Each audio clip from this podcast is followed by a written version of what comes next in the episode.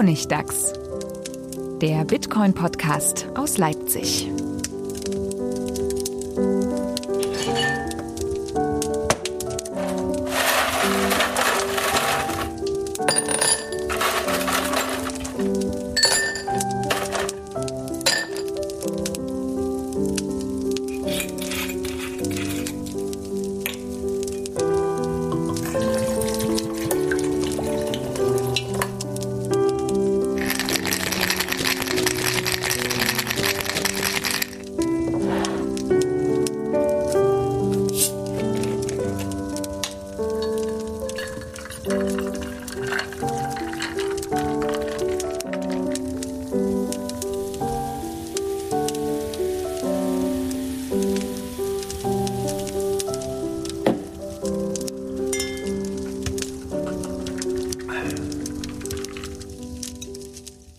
Willkommen zum Honigtags, Folge 68 und dieses Mal mal wieder mit einem Spezial, denn wir haben einen englischen Gast dieses Mal an Bord, Rusty Russell, seines Zeichens ursprünglich Linux-Entwickler und jetzt mittlerweile schon längere Zeit bei Bitcoin dabei. Aktuell kümmert er sich sehr viel um Lightning, arbeitet bei Blockstream und äh, Stefan hatte einfach mal große Lust, ihn zu interviewen und anzufragen, ob er nicht ein paar Fragen beantworten will. Und äh, Rusty hat sich einfach dazu geklingt aus Australien.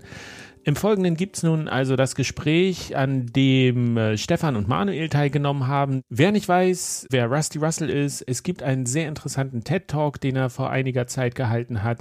Den Link dazu findet ihr in den Show Notes. Wenn ihr diesen TED-Talk versteht, äh, dann versteht ihr auch den Rest des Gesprächs. Ansonsten, es wird halt ein bisschen nerdiger als sonst, aber ja, so ist es nun mal im Honigdachs. Die nächste Folge, wo ich dann auch wieder regulär mit dabei bin, da versuche ich dann die anderen beiden ein bisschen in der Nerdigkeit zu bremsen. Aber ansonsten viel Spaß bei dieser Folge.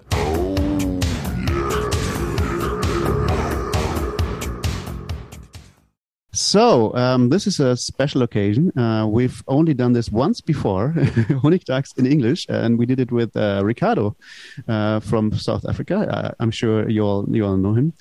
Uh, and now this time we picked someone who's even further away, who is. Uh, and that's Rusty, Rusty Russell from Australia.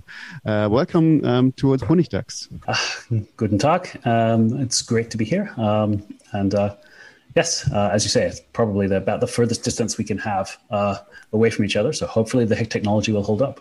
It's it's a miracle, right? And and of course uh, we have we have Manuel here. We, that's the thing. Whenever we do English language uh, uh, podcast, which is only the, t- the second time now, um, it's just Manuel and me.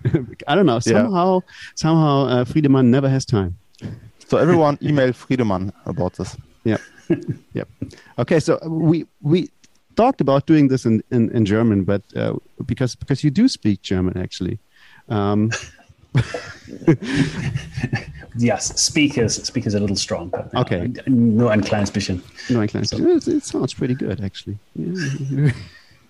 Vielen Dank. Vielen Dank but we will not try to torture you too much here because uh, uh that's i mean it would be fun for the audience though wouldn't it? World's shortest podcast yeah you know.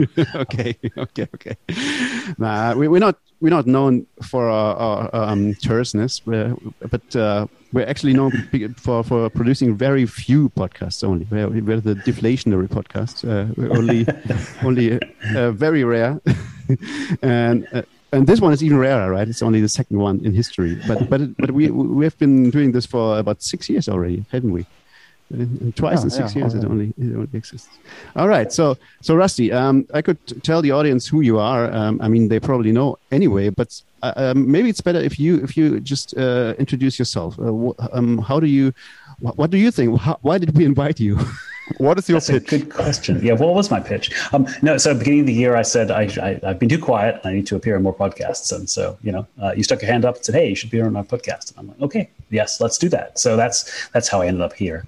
Um, uh, so who am I? Uh, I guess that's that's like a fairly difficult question to answer. I guess um, I've been uh, I, am a programmer. I'm a hacker. Uh, I've worked on free software, uh, free and open source software for pretty much my entire career. So uh, full time since 1997. Um, so uh, originally hacking on Linux. Um, that's what I was best known for before um, switching across to working on Lightning. So that's that's kind of my rough backstory. Um, Right. and yeah, so I just I, I like coding. I like uh, um, making things work uh, and making them work well, and and that's what attracted me um, to to this this where I am now. Right, that's why I'm here. Are you? I, no, you're you're at home. Uh, you're working from home, right? Yes, yes. Well, it's sort of 8 p.m. here, so I am at home. Right. Nice. So to make us all jealous, it's summer and nice and cozy outside in Australia. It's actually quite warm. It's it was uh, I, I think it was uh, it was 32 today. It wasn't incredibly hot, but it was it was quite nice. Um, so it's a little a little humid for my taste, but you know, I'm not complaining too much. Yeah. Yeah. We It's- have a it's nice. terrible winter here. It's really It's really awful here. It's the worst time of the the worst weather you can imagine. It's just around zero degrees, but no snow. It's all terrible. it's always wet. Blah. Yeah. All right. Uh, okay. So, um, so you've you've been you've been a Linux hacker. Are you still doing work on Linux today?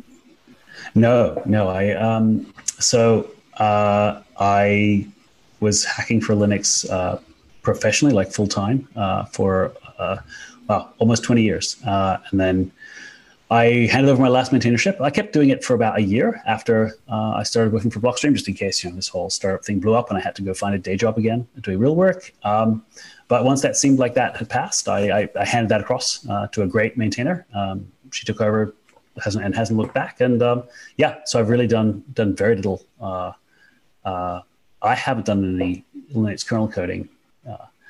Actually, that's that's not quite true. I looked at a couple of things because people have asked random questions, but you know, I really haven't. I'm completely out of the loop for the last five years on Linux kernel. It still works. I'm still running it, so that's good. They're obviously doing a great job. Um, Yeah, it Certainly. works on quite some devices today. I heard. Yes, uh, yeah. Even my camera worked eventually. So yeah, uh, it it is. Um, look, um, it, it it is it is still a huge magnet for um, for for really skilled uh, programmers of all kinds. So they, they don't have a problem with uh, with, with getting talent. Um, Wow. And you know, if, if you are really good, you could you can get a, a full time job. Almost That's very different than, than. Bitcoin, I guess. So I It guess is, we- but we the do early days of. Linux are a lot like Bitcoin today, right? Um, it, it, it was there were a whole heap of questions. Um, in fact, Bitcoin today reminds me a lot of those early early Linux days, right? And that's why I think that's why I think I find it so appealing. Is um, so Linux was a poster child for for open source and free software, and uh, and everyone was. I went through this epiphany with Linux, right? So I was I was um, I'd used Linux on a couple of my machines and things, but I was a Unix person. I was using uh, Solaris and, and Sun machine, big big Sun machines, whatever. Uh, but uh, there was a conference in the U.S. called uh, Usenix. It was the big Unix conference, and and they had a Linux track, so they invited some Linux hackers along to talk about you know Linus Torvalds and a whole heap of other. In fact, almost all the top Linux contributors, most of whom were students at the time, uh, and this is sort of um, like you know '97. So Linux is like six years old.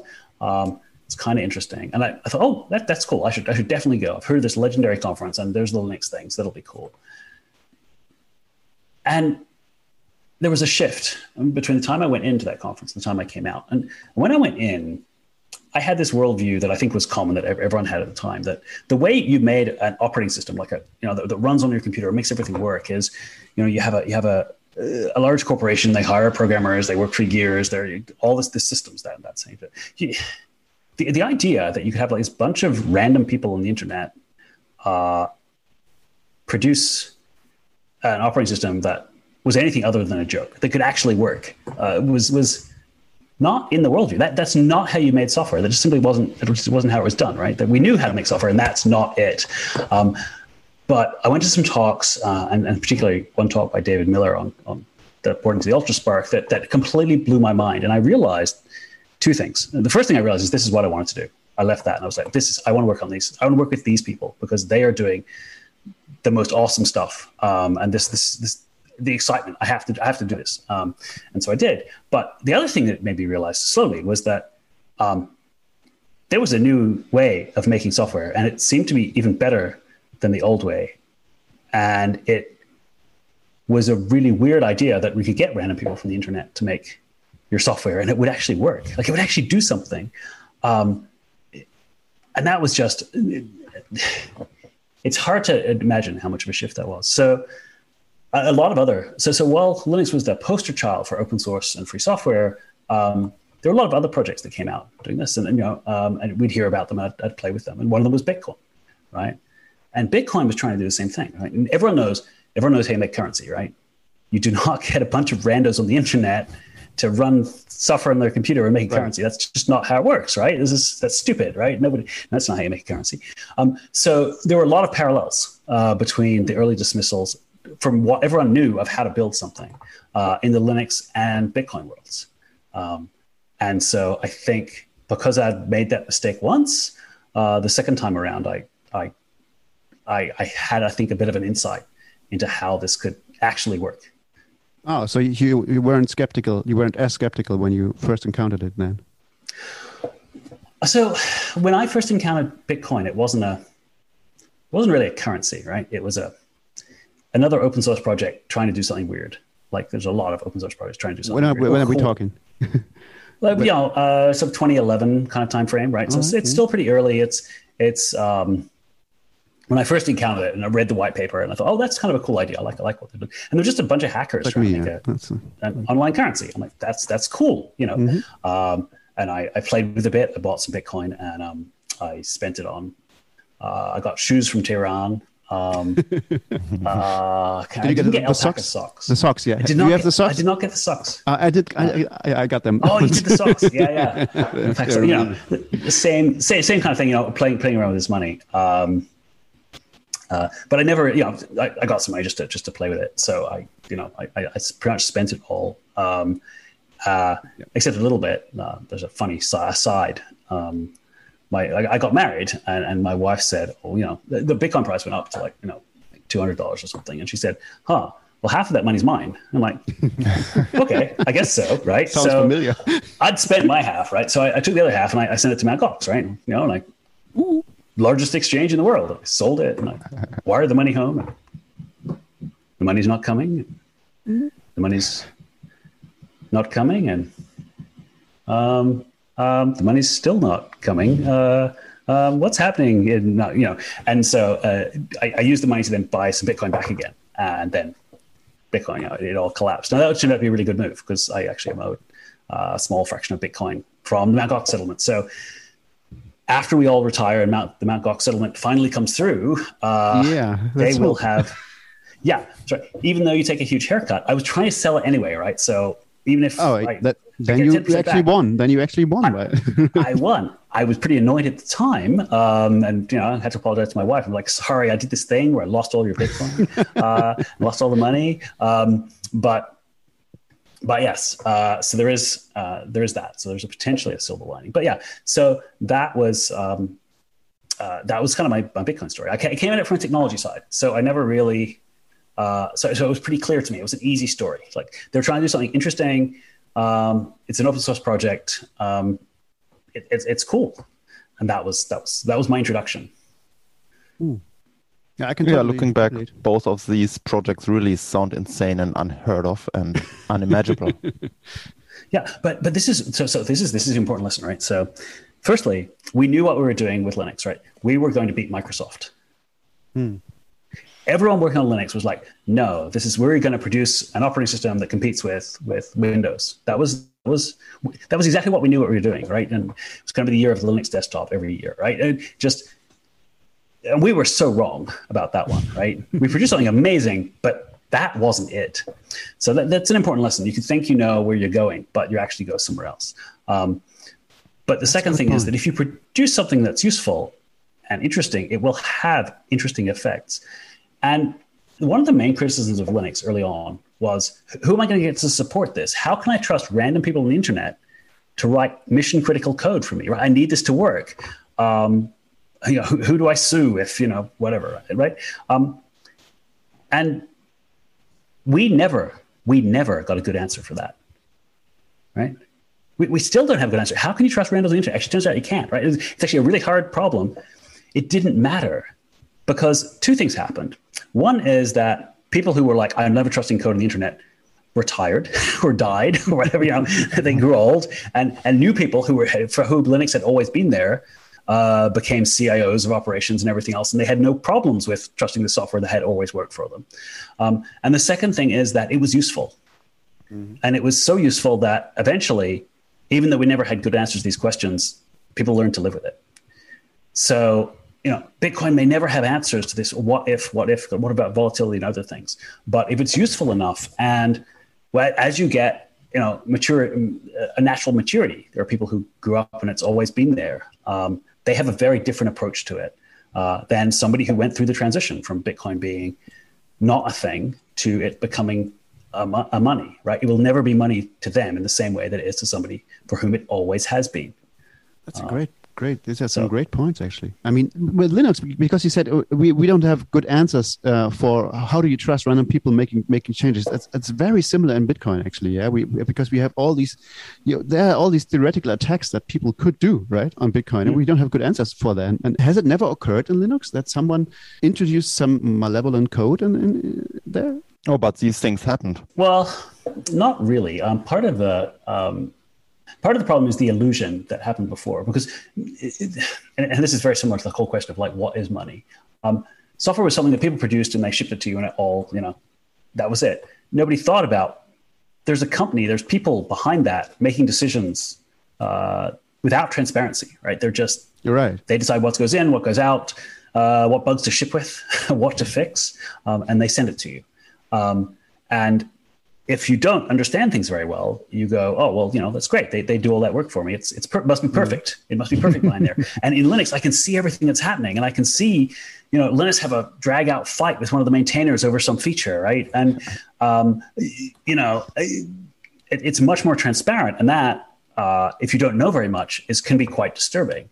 Uh, but as you get more experienced, or as you get used to it, um, you start to go, actually, I don't trust the other way at all because That's actually much safer. I don't, have, I, don't, I don't have any idea. And, and certainly people in the industry, so, you know, a professional programmer, I am aware how bad code is on average, particularly proprietary code where, where there's only a few people to look at it. Um, it is shocking that, um, that it works at all. Uh, I can't remember who it was who said that if, um, uh, if computer programmers uh, built buildings, the first woodpecker that came along would destroy society, and it is it is very true. Um, standards are incredibly low across the industry, and it's you know uh, and transparency is only one of the things that helps us. So, um, and this this was part of the thing. It worked. It worked remarkably well, um, yeah. but it wasn't immediately obvious if you hadn't thought about it why it would work well. Right? We didn't really know what we were missing uh, until we had it. We were like, oh so you work on this in the open, and people can see the technical decisions that go in. Um, a much broader number of people can see. No, you don't have to be inside Microsoft to know how your operating system works, um, and that that turned out to be really important. But you know, that's we're looking backwards at that, right? Uh, it wasn't wasn't obvious to me going in. I think the more I think about it, it's I like this analogy more and more. Like I suppose in the beginning, uh, developers were expecting Linux will take over the desktop and Windows 98 or whatever will be overrun by Linux, but it's the other way around. And the desktop is, I don't know, probably 80 90% it's still Windows, but all the mission critical servers and all the infrastructure runs Linux. Yeah. And maybe there's a lesson for, for Bitcoin here. Yeah. All 500, top 500 supercomputers now run Linux. And that was not what we were trying to do, right? And nobody, Linux was never in like 91 or even like 96. Nobody was going, ah, what we really need is, you know, this is going to run on supercomputers. That was never a target. Uh, uh, somebody went and did it. And that, that permissionless innovation is, is really important, right? This, you put it out there. What if people do terrible things with it? But what if they also do great things with it? Um, people did things with Linux that, uh, so in some cases with my code, um, that was amazing. I, like I never would have thought of it. I, you just not that I technically maybe couldn't have done it, but I never would have tried. In some cases, like I just didn't have the skills in whatever area. But um, so I go, okay, maybe I could have done, but I would I would never have thought of that right in a million years. There's people going out there and just taking your stuff and doing it. And they never came back for ask for permission or anything else. Um, you looked in and you went, oh wow, they're using my code. That's kind of cool. So uh, that permissionless nature, nature is very much the Bitcoin and, and certainly the Lightning story, right? Um, I, I'm building Lightning like at the low level, and people are going and building all kinds of things, and a lot of them are dumb, and you know some of them won't work, and uh, some of them certainly be done better. But uh, there's a whole pile of ideas that I would never have, I would never have done that, right? And I think the first killer app will probably be something that I'll go, that is the stupidest thing I've ever heard of. And um, I will be wrong. I'll be so wrong, right? It'll it'll catch on. I'll be like, okay, well, I, I didn't get it, right? you know, um, it's not how my mind works. And, and it turns out that was the coolest thing ever. And, and everyone everyone wanted it, right? So um, I, have learned not to, to, have humility trying to predict the future. I, you know, even when you're certain, um, the future has a way of surprising you. Mm. Uh, yeah, I think we all have been there and been surprised by what strange, weird stuff catches on, especially in, in the crypto scene or in Bitcoin. Yeah, that's true. Yeah, like you know, for example, I now know where El Salvador is. Um, did not. Neither of us did. I guess. That's yeah. No. Um, yeah. Uh, I would not have predicted that. That's that's really funny. So th- maybe that that's a good good point of uh, as a good place for for posing the question is uh, what what is Bitcoin today for you? Do you have do you even have a model? Do you even like is it is is there something what is important about it uh, for you now? Or, can, or do you say, oh, I don't care, I just make it better and um, other people are to decide whatever they do? no, I think it, I do care. Um, I think um, we're in this we're in this window where um, where Bitcoin isn't important enough that we still can't fix it. Right? We can still make tweaks and we can still improve it and everything else. At some point, I think Bitcoin will become too important for anyone to touch. Right? Um, and, and it will ossify, it will, it will fossilize, and we'll, we'll be stuck with whatever state that is. Um, so, so this is an important area where you want, you know, really careful thought about what changes we can make because we're stuck with them forever. Um, you really can't remove a rule. You can't say, "Oh, we're no, no longer allowing that. It was a dumb idea." Um, you're you're stuck with it forever in Bitcoin. So you kind of got to choose, and that and to choose wisely, all you need to do is predict the future accurately. Um, you know, it's uh, easy. So, so so yeah, so you do the best you can, and you know, uh, with with a certain amount of uh, of awareness, like there's this there's this pressure on you to get it right, um, and, and, I think generally, like the Bitcoin devs have done a done a really good job of of trying to juggle that. I mean, you know, I can look back at some of the previous technical decisions and go, well, that was that was dumb, but you know, we are getting better, uh, and we're in this we're in this unique window. I think I think. Um, I can't see us changing Bitcoin much in 20 years um, I think we've got this this window where where we get to to kind of tweak it and, and improve it, um, but it's going to get harder and harder to change. So so so I do care, just from a technical perspective. Um, and I always say this about Linux, like I don't care if no one else uses Linux. Um, you know, so I, I, always said to my fellow hackers, I don't like you all that much, right? Um, you know, but to be fair, right? I, no, no person is an island, I couldn't just use it by myself because then I'd have to write all my own device drivers. I have to put all my own. So, you know, that was never going to work, right? So you do need a critical mass of people.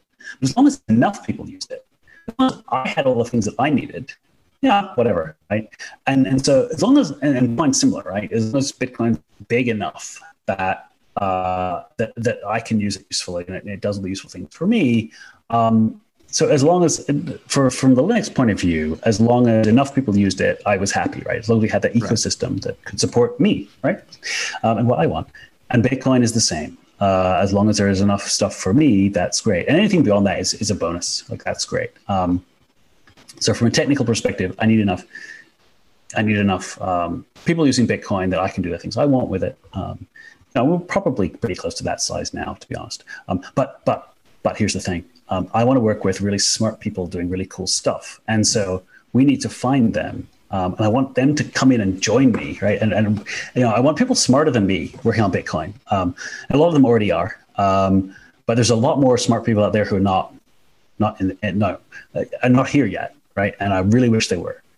So, um, so if there's any one thing I want in growth, it's it's growth from people who are, who are, um, who, who I want to work with, who are, who are brighter than I am uh, which is a really good way to segue across to my shit Bitcoiners say Twitter account. Actually, yes. Um, so you, you don't need so me at all.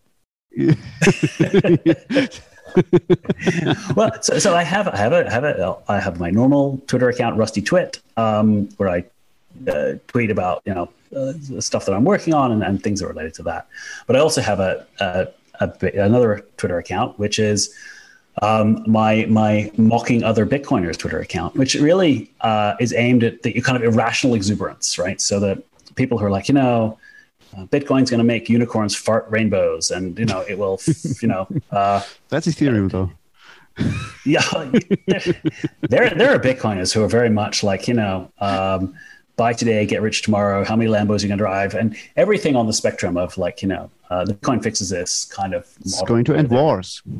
It, it, will end wars. Um, you know, it will be impossible to it, it, you, it, will be impossible to dislike anyone under a Bitcoin standard. yeah, so um, there's so, so you know I, I I I do that partially for entertainment value, but a lot of it is also because who who do you want to attract to Bitcoin? Um, I don't really want to attract more boosters, more people who are just thoughtlessly repeating this mantra of you know Bitcoin fixes this or Bitcoin solves wars or anything else.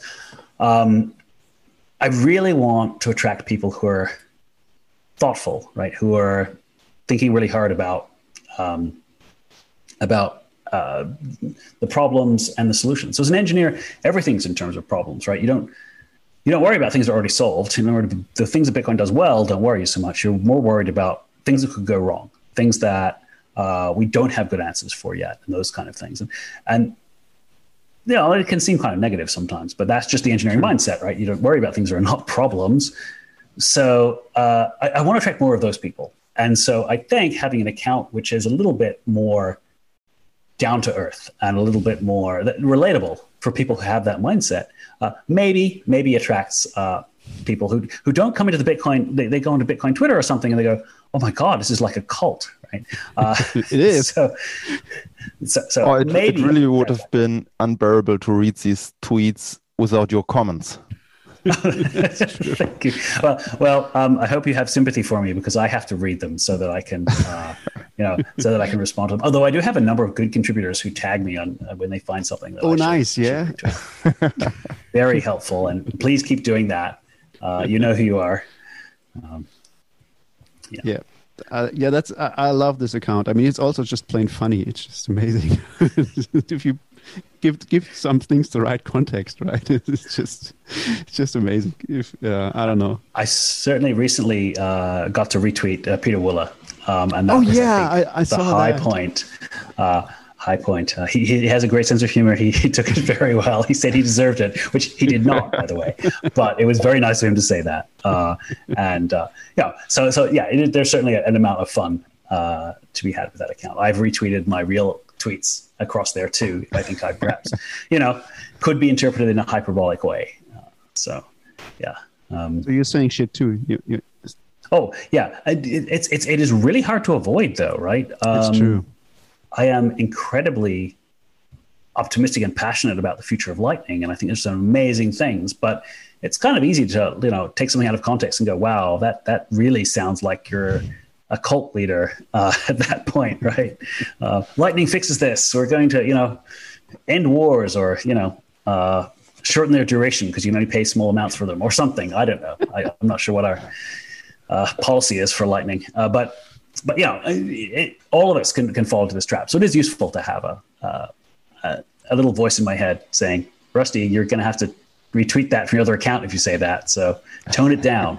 Tone Very it useful down. frame. Yeah, I, I, think that's, that's great. I'm gonna maybe I can steal that somehow because I, I always find it's hard. You know, if to to be skeptical in this space is, is a really hard is a really hard position. I find uh, I do this a lot with um, carbon stuff, yeah, climate change stuff. Uh, we have this initiative called uh, netpositive.money. And, and it's really tough because you get you get attacked from both sides. You get from from one side they just see me as a greenwashing guy, yeah. and and the Bitcoiner side see me as a communist. So it's and so it's hard, you know.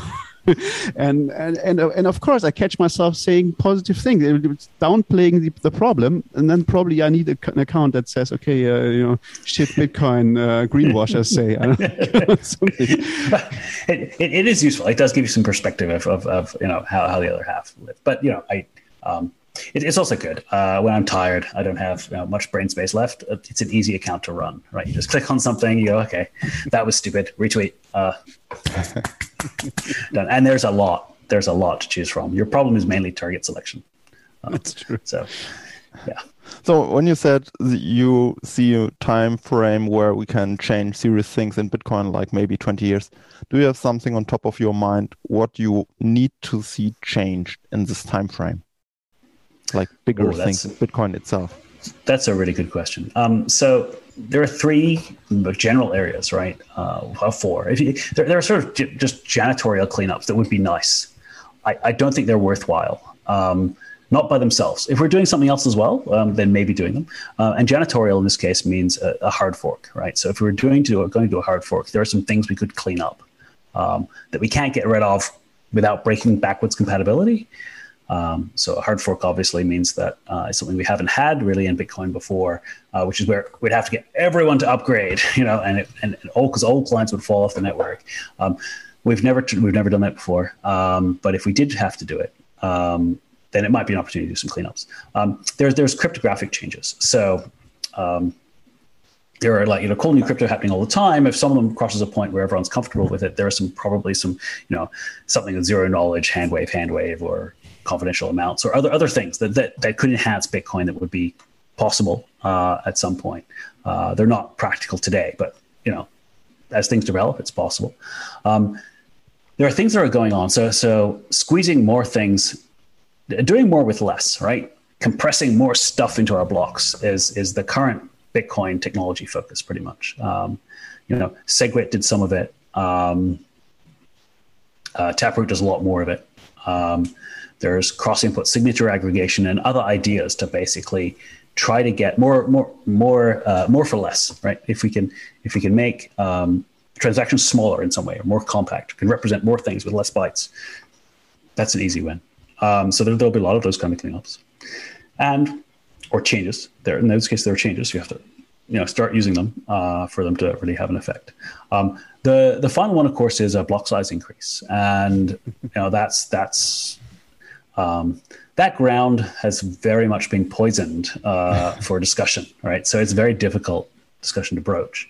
Um, the general feeling before the block size wars that it was that at some point we would want a you know uh, a block size increase of some you know some some, some sort of sane amount, uh, gradual increase over time. Yeah. Uh, what that number is and everything else was was you know it was it's a difficult decision to make that requires more data, but um, it became increasingly obvious that unless we if we did that, people would just stop doing everything else that we need. So once we've crammed as much as we can into existing blocks, then it's time for have that conversation and say, okay, do we still think we need an increase? How much of an increase? What's you know, what what is the you know is, is is there a reasonable number that's not zero? And maybe the number is zero. Maybe it's like it's not worth changing uh, because that would be uh, most most sane ways of doing that at least would be a hard fork, uh, not a soft fork. So it would require you know a hard fork in in in, in uh, Bitcoin would require somewhere between five and ten years, right?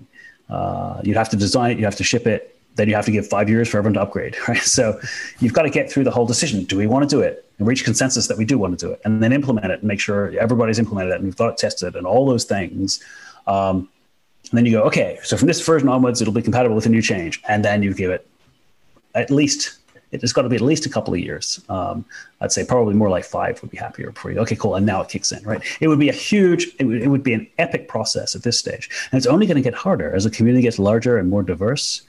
Making those kind of changes is, is going to get more difficult. And it may be that we never get such a change before it's decided that any change is too dangerous. You know, that, that nobody, nobody can be trusted to make more changes and we will stop changing. So I think, I think those are the general kind of changes that I think about um, in Bitcoin. Um, you know, All of these sound pretty much incremental and not so drastic. I'm surprised. well, I think uh, block size increase is actually going to be well. No, no, look, you know, so, so Bitcoin works. So this is the thing. If if if um, if we ever fail to activate a change in Bitcoin, we still get Bitcoin, right? It doesn't go away. It has this really good failure mode for money anyway, is that if an upgrade fails, you've still got the old one, right? It doesn't it doesn't stop working. right? Um, you don't get your new shiny toy that you not that easy. Uh, with a hard fork, it's much com- much more complicated, right? You get two Oh, bitcoins basically, With then with a hard fork, it's all different. But the way we do soft forks, right? th- Yeah, yeah, It is very much that. If a soft fork fails to, to take off, then you know you kind of you're still you still got Bitcoin. Yeah. Um, the hard fork is is is is a whole other issue. Um, uh, if, if we were to do, to do one, and there are people on both sides of the, the fence who some people who think we will never do a hard fork, other people who think we will do one eventually. Technically, we need to do one um, Yeah. before about twenty one thirty two, uh, but that is it's far enough so we don't have to decide it. Hope. hope. it's pretty non controversial, though. right? Yeah, so so we have a 32-bit timestamp counted in seconds since 1970, and it it uh, it will run out in 2132. And there's a very simple fix. You just go, okay, well, if it's above this number, it kind of wraps around, and you just keep going. Uh, but but Bitcoin will stop if we don't fix that. So you've got a very clear, you know, very very clear uh, path forward. We know exactly what to do with it. Um, we don't have a good alternative, like you know, it'll stop if you don't. So you better do it. Um, and also, we could probably do that over 100 years, right? So uh, the only people who will not successfully upgrade people running 100 year software. Um, that's, I think, for most people, quite an acceptable trade off uh, Yeah. that, that, that we could perform. So that hard fork is almost in a class of its own, I think. Um, if you wanted to say, okay, and at the same time in 2132, we're also going to have a block size increase, maybe. But again, I mean, I don't think you'd get anyone to do the work for that because none of us will be around to see it. So, uh, you know, I, I think, and the, so when I talk about a hard fork, I'm talking about something else, not just the time. time like block size increase is, is just is, is even it's much harder because the problem is in a, in a block size increase that you have to know how how much and everybody has a different position on that. Yeah, there is no Yeah, there's no number where 95% of everybody says yeah that's perfect that's that's it. yeah. Uh, the only number we've got is the one that we've got at the moment, right? So that's an obvious choice. Uh, if you don't have a better choice, you stick with that, right? So um, the the only argument that I think I can make for having a a hard f- uh, an increase is that uh, decreasing is a soft fork, right? Yeah. So you have a hard cap, and you may not actually allow that hard cap because you've got a soft fork in that restricts it back down. Um, so you know, and you can do weird stuff like, okay, for the next year we're going to keep it this, and then we have to soft fork again, otherwise it goes back up. And you know, there is a definitely a really good model uh, in scaling Bitcoin in Hong Kong, but it was 2017, I think it was. Um, talking about you would have a like you would have a hard limit that would be quite high, um, but you would incentivize miners to produce smaller blocks. And basically, if they wanted to produce a bigger block, they had to pay for the privilege. Yeah. But if they may produce a smaller block, they could take some of that money back out of the out of the, the pot, if you say, right? Um, and there's a you know you use various functions for that. But the idea is that i- i- if there's a lot of high fee, if there's a lot of fee pressure, then a miner will logically make a bigger block because they're going to collect the fees, so it's worthwhile. Um, but the pressure is against them. So if, if, if fees drop again, if, if people are not prepared to pay for it, blocks shrink. And so your average stays fairly small, although you've got some some, some elastic block size, right? You can go up a little bit. Um, it has all kinds of complications. The main one being that it doesn't work very well if there's still a significant block subsidy. You need to have most of your income coming from fees uh, for that to work. Otherwise, you just produce a zero like block, take everything out of the pool, and uh, get your 6.25 Bitcoin. Right. So it really does need to be uh, further forward uh, where, where most of the miner income is from fees. Um, and then it becomes an incentive, right, at that point. Does, So- does Ethereum have something like that? I'm not sure. Do they have a dynamic cap like that? I have no idea. I Um, I. I think they have everything. They have like this kitchen sink approach. So they probably have seven. Probably have everything. Yeah. Uh, yeah. Um, Welcome to Honigdachs, the podcast which knows the least about Ethereum. yeah. So, so, yeah. I, I, don't actually know very much about altcoins. Early on, I, um, I you know, intellectually curious. I kind of looked at all these things, and and um, it took me a while to realize there's a huge incentive problem with with any altcoin. Is that um, if you wanted to produce an altcoin, um, even if you're like pure as snow, um, other people around you will jump on because they will Yes. want to, you know, th- there's a huge opportunity there to print money. I mean, I often think that I can, I kind of see Satoshi kind of presenting this idea of going, oh, okay, well, it's proof of work and everything else. And in order to do it, we made this currency. And all people heard in the audience was, you can make your own currency? we should we should do that, right? And they meme, forgot all the rest of it, and they they ran with that one, right? You can make your own currency. Make Um, make money. We can make money. There's this meme, right? You know this meme. Yeah. There's like we, we can make better money for the whole world, and we can make money. it's what Yeah, that's all people that's hear. So, Exactly. Exactly. So, so Bitcoin was trying to make a currency, and everyone else is just trying to make tr- make money. Unfortunately, is very close to the truth. I mean, there's probably some exceptions, but as a general rule, uh, it, it it means that I, I haven't spent my attention on on just about anything else uh, because I don't think it's, you know, uh, I don't think it's particularly interesting. Um, so, uh, which brings us to one of the, the questions you raised beforehand, which is kind of how did I get into Blockstream, right? How did how did that path go? yeah, yeah. Um, so so I was I was working at IBM on, on Linux and I was kind of interested in this Bitcoin stuff and you know uh, I'd, I'd gotten Goxed and I'd played around with it a bit and I was kind of interested in this this the scalability problem right so and I was like could we create a network that had less security that that you traded off something right so you traded something off um, and but it was for petty cash so it was okay like you know you, you'd move move move funds from from Bitcoin onto this this uh, what we would now call a side chain but the the blockchain paper had not come out yet. Um, so uh, you'd, you'd move on to this other thing, and, and I called it petty coin, and you would um, you could spend it on there, and then you know if, if you built up too much money, whatever, you just you put that back on Bitcoin where it's safer, right? Where it's, that has the Bitcoin guarantees, and petty coin could play a bit fast and loose because you know and, and get some scalability with the idea as a response. Uh, you could you know. Uh, and you know, I, I toyed around with this for five months. I took a sabbatical. Uh, my wife was very supportive uh, and said, "Yeah, no, that's cool. Or no, you, you could take a sabbatical and go play with this thing. Um, so I did that. And right at the end of that, um, right at the end of my sabbatical, um, Blockstream dropped their sidechains paper. and I was like, this is what I was trying to build.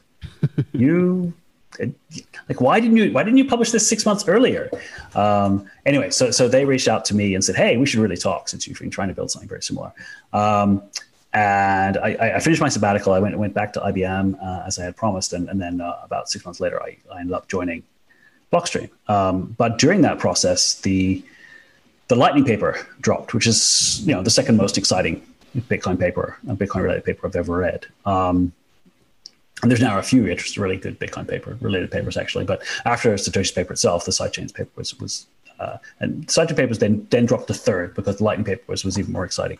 yeah, um, I think so too. And, and so I read the lightning paper, um, and it was a mess. Like it, it, it's a paper that described every tree, but never described the forest, right? And so the first time I read it, I couldn't, I couldn't understand it. And they'd done a presentation in San Francisco, and I hadn't, I wasn't there, obviously. And I, uh, you know, I, I, jumped on Bitcoin Wizards and I said, "Does anyone under?" And someone said, "I don't think all the details are in the paper. I think they, you know, just some stuff they're missing." And like, really, Yeah. it seems like there's a lot in there. I should be able to.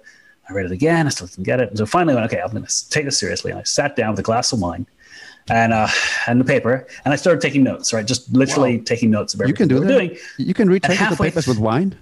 Yeah, That's yeah, amazing. that's great. You should Wow. you should do it. Um, so I, and about halfway through that process, I realized what they were trying to do. Like I realized, I understood how the pieces fit together, and so I wrote a series of blog posts that was basically, here's the introduction that you need so that you can read the paper, right?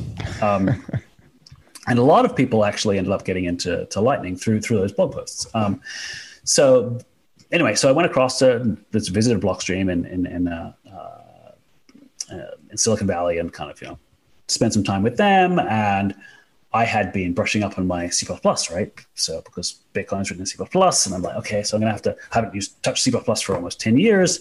Uh, it's been standardized since then and all that stuff. So I'm like, okay, I practice my C++, brushing it up. So really, I'm, I'm gonna work on Bitcoin Core. I'm gonna be the new kid in this experience project with these developers working on Bitcoin Core. It's gonna be so cool. Like I'm gonna be, you know, going from like being a senior experienced maintainer to being like the new kid was was something I was actually rather looking forward to. It was going to be fun.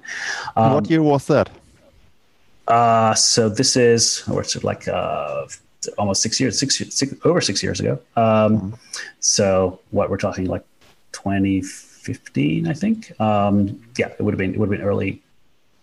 Yes, early 2015. Um, so that was the first um, the first Lightning paper. Uh, I didn't actually join Blockstream until May. So so I was across in April talking to them and everything else. Uh, and uh, at the end of that time, um, Greg Maxwell, who was then CTO of Blockstream, said to me, "Oh, we've decided you should really implement the Lightning Network. like, go over there in a corner and you implement that instead." And I'm like, "Really? But I, I wanted to hang out with the cool kids, and you know, and but but it, it, it, was too good an opportunity, right? So. Uh, Tadge Dryja and Joseph Poon had written this paper, and I'd, I'd chatted with them and I met them. Uh, I was across there, uh, but they didn't have an intention of actually implementing it. Right? They'd written the paper, you know. Um, and Greg and I certainly felt that it was something that had to exist. Somebody actually act, had to actually do it, right, um, and make it work. Um, and actually get some experience with it. it this was important. This, this, this was useful. It had to exist. Somebody had to do it. So, so that's what I did. I started implementing it. Um, and yeah, that was, that was how I started at Blockstream. So I actually wrote the first Lightning implementation. Um, and then, yeah, we ended up having a meeting in Milan, uh, I think 2016, um, because by then, uh, Joseph and Tadge had founded the company. It was Lightning Labs. Uh, you know, uh, and um, we had ACINQ in, in Paris as well, uh, who had worked on the implementation. Um, so we all went in to try to sta- come up with a 1.0 standard, uh, so we would all interoperate. Um, and yeah, uh, I kind of, I guess, I, I, was one who typed up all the notes, so I guess I was chairing the meeting. Um, and yeah, that became kind of the 1.0 spec. Eventually, we had more meetings. We still have meetings every two weeks uh, to sort out spec issues between all the implementations and things. And yeah, that that has been my life for the last six years. In fact, uh, it's come a long been, way, really. Working on Lightning. Yeah, I mean, as again as an engineer, you always look at oh, here's this this thing we've got to do, and this thing we've got to fix, and I really want to work on this and everything else. But you occasionally get a chance to look back. Uh, I had uh, Bastien uh, T Bast, um, who's a, is a legendary coder uh, from from ACINQ, uh, send me a email from El Salvador, just kind of going, wow we just like we bought beers and dinner with Lightning, and it was just, you know, he, he said something like you know that I had said to him. Occasionally, you've got to kind of look behind you and realize how far you've come, and not continually look at the mountains in front of you. Um, and yeah, so he sent me this really great picture of them uh, having beers in El Salvador. Um, that they had just paid with Lightning, and, and and just realizing that moment that it was kind of real. Uh, yeah. That it wasn't just you know Christian sending me a testnet payment for cats or you know uh, someone in like room 77 getting you know uh, a beer for test stats right? This was real commerce right? Kind of people, people are actually using it which it's actually which, happening. it's actually happening right? Um, I, for a long time i had this there were two fears. One is that they will all come at once right? We won't be ready and there'll be this huge adoption and it will all just horribly crash and burn because we're not right. ready and things aren't ready and the software is not ready and it's all terrible. Um, you know that massive like champagne problem of, of, too much growth. But the other one is what if we build it? And remember think back like three years um, we're building this stuff we're trying this technology. What if we build it and they don't come? Yeah. That that looked very probable like even bitcoin's a store of value ago. and sure yeah, and, and this whole Bitcoin as a payment thing is gone, right? That's not a thing, right? When we started, like Bitcoin was very much, uh, you know, people people thought of Bitcoin as a payment system. We yeah. recently used it as a payment system, and then fees had gotten too high, and we realized we need to do something else. Um, but the narrative changed. Yeah, and for a while there, it was like, why would you even bother with Lightning? Because that's not going to help digital gold. Um, but we kept working at it because we're like, oh, I, I can't predict the future. I don't know what people are actually going to use. Um, and it turns out it's pretty cool. So we still have this tension, right? Between why would you spend your sats and like, but it's fun to spend sats and, you know, um, uh, so yeah, I, I still don't know where it's going to go, but, yeah. Uh, but yeah. So, so when I first, or in the beginning, when I heard about Lightning, I understood it like, yeah, it's some second level layer on top of Bitcoin, and this might work, or we'll have something else, or competing second layer solutions. But in the last six years, I didn't hear of any reasonable other solution for a second layer. So, where, what do you think are we going? Will there be competing second layer, third layer?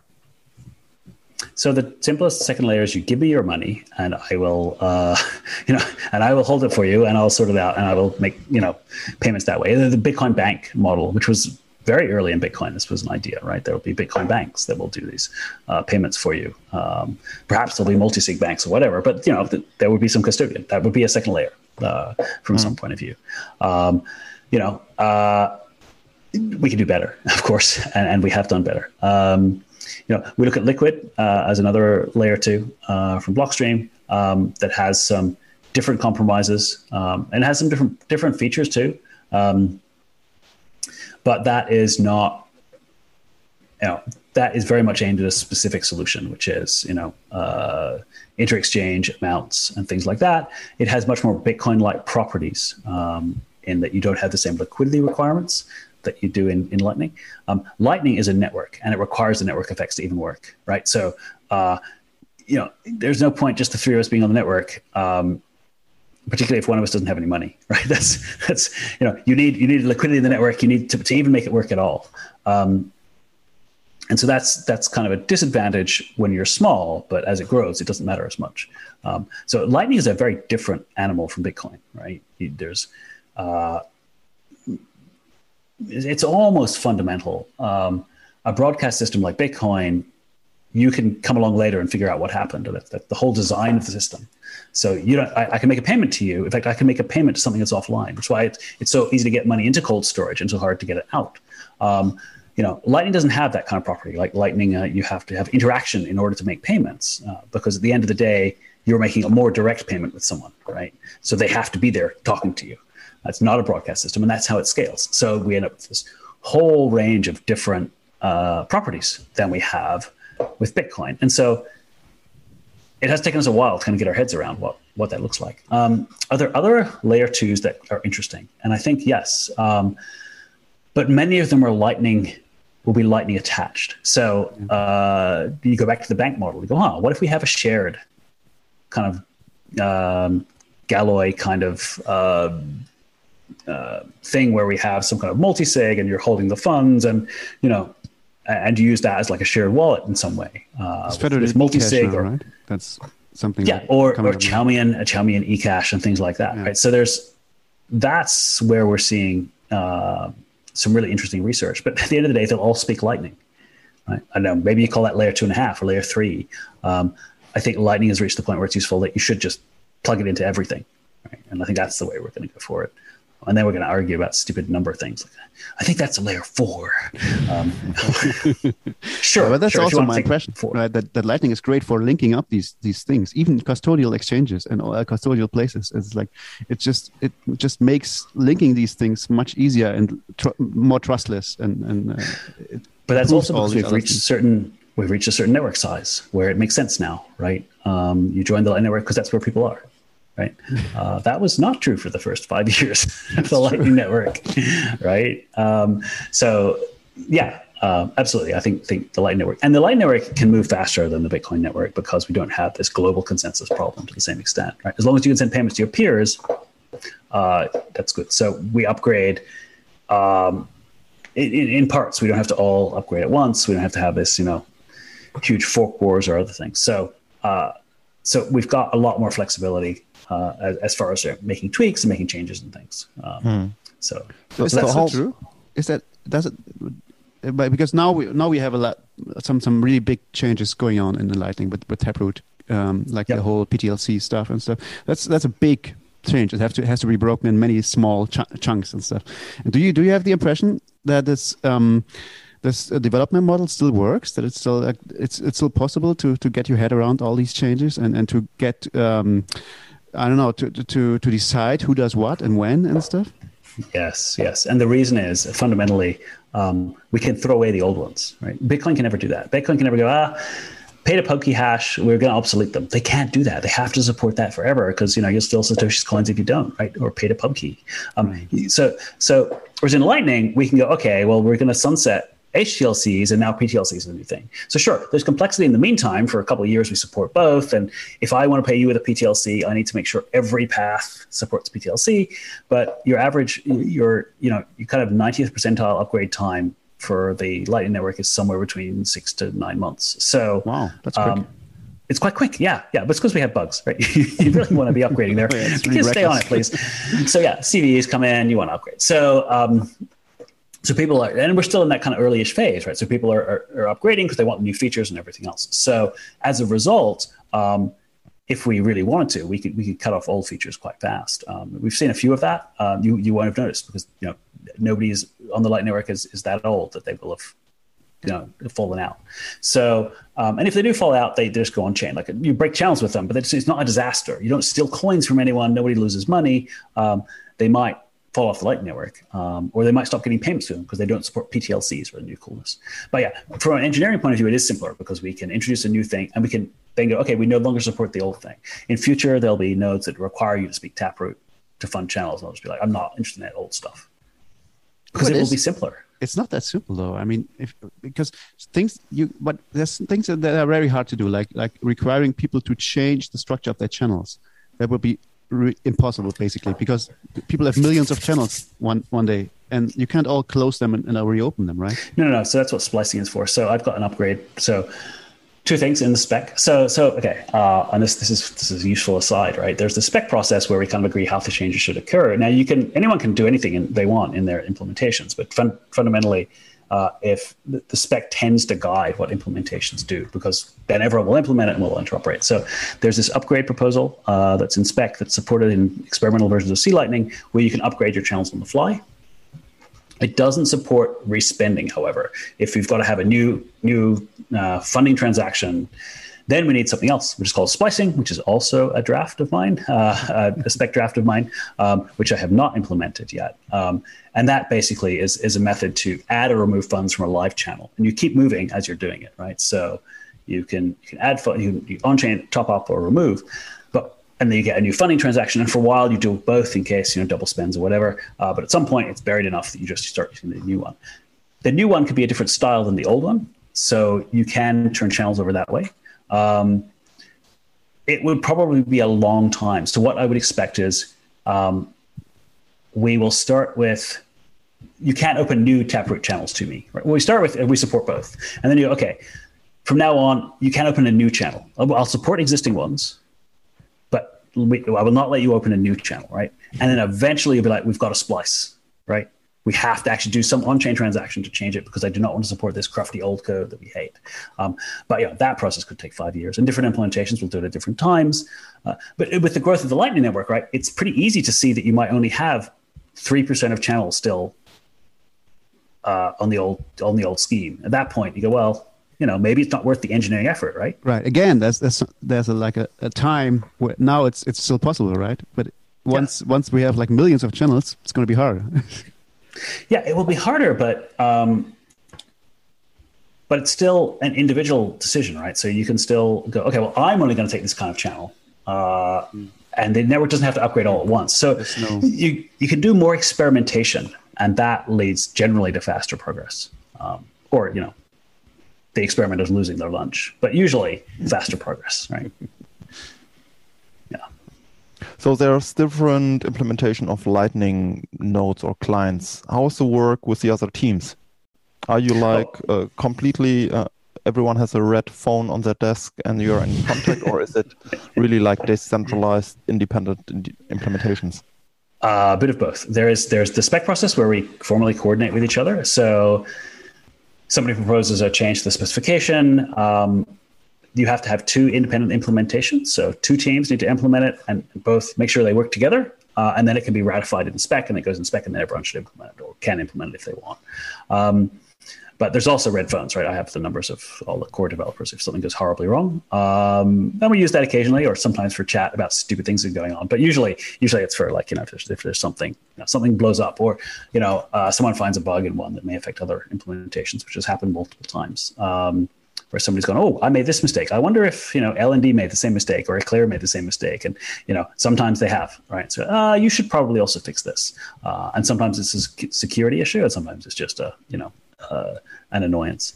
So um, so all of all of those happen. Um, the spec meetings are at 5:30 a.m. on Tuesday, every second Tuesday, Adelaide time, uh, which means when my daylight saving time moves, it moves around uh, for historical reasons because I used to chair them, uh, and I refuse to get up any earlier than 5:30.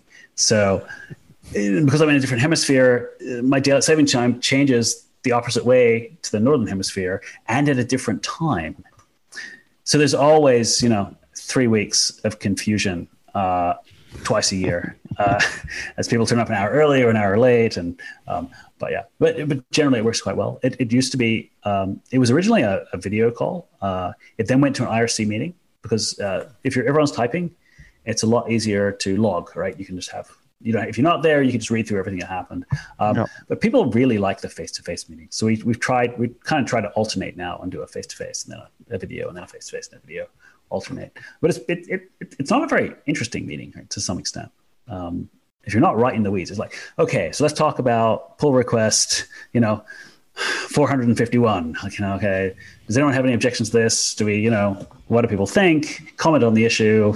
Is it all good? Okay, we've approved that. Let's go in, right? You know, so that that kind of thing, or you know, that that's the kind of level of stuff. It's very very detailed and techy. Um, but yeah, that that's how we coordinate. Um, and and you know, I I really like the other Lightning developers, right? From from all the teams. Um, we're all very focused on trying to make this thing as successful as possible, right? Everyone wants uh, everyone wants Lightning, and everyone wants this thing to to work really well and work better.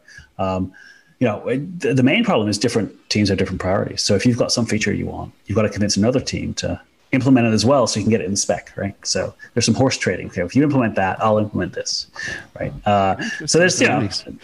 Yeah, yeah, that that keeps us all on our toes. But you know, uh, a new LND release comes out and it's got some cool new feature, and I'm like, oh crap.